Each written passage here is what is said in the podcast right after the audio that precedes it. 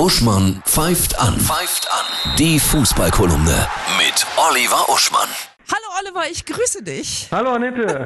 Zunächst erstmal unsere Europa League-Helden, die Frankfurter. Was? Ja. Meine Güte. Ganz, ganz tolles Spiel. Fantastische äh, Choreo vorher im Stadion. Zusammenhalt. Frankfurt ist im Grunde für mich der Verein des Jahres, äh, neben Düsseldorf, die ja als Aufsteiger eine sensationelle Saison gespielt haben. Ein Riesenthema. Eine Frau will DFB-Präsidentin werden. Die Ja. Ute Groth. Was hältst du davon? Ist mir völlig wurscht, ob Frau oder Mann oder äh, drittes Geschlecht.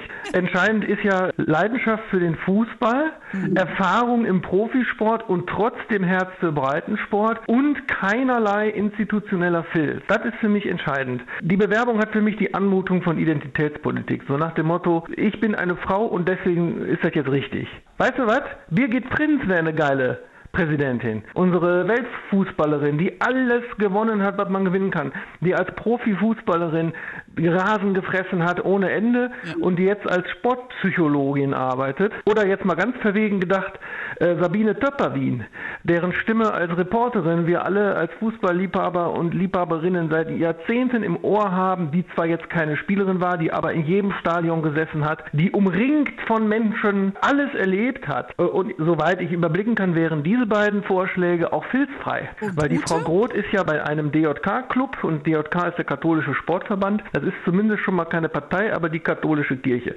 Und vom Fach her ist die Frau eigentlich hauptberuflich für Krankenhausbau tätig und wäre insofern meinetwegen besser als Gesundheitsministerin geeignet. Ich bin ja auch immer dafür, dass Politiker in dem Fach sich auch scannen, wo sie Politik machen. Das finde ich auch. Na, warten wir es mal ab. Die Topspieler am Wochenende. So langsam geht es ja in die Entscheidung. So ne? langsam, ja, ist langsam schwer auszuwählen, was man nennt. Also ganz eindeutig natürlich am Sonntag Schalke gegen Augsburg, weil die ja beide noch sich sichern müssen. Sie sind natürlich schon relativ sicher mit sechs Punkten Vorsprung beziehungsweise sieben vom Abstiegsplatz, vom Relegationsplatz, aber das ist natürlich ein spannendes Spiel.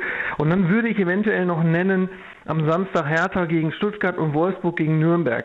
Wolfsburg muss sich noch nach oben hin absichern.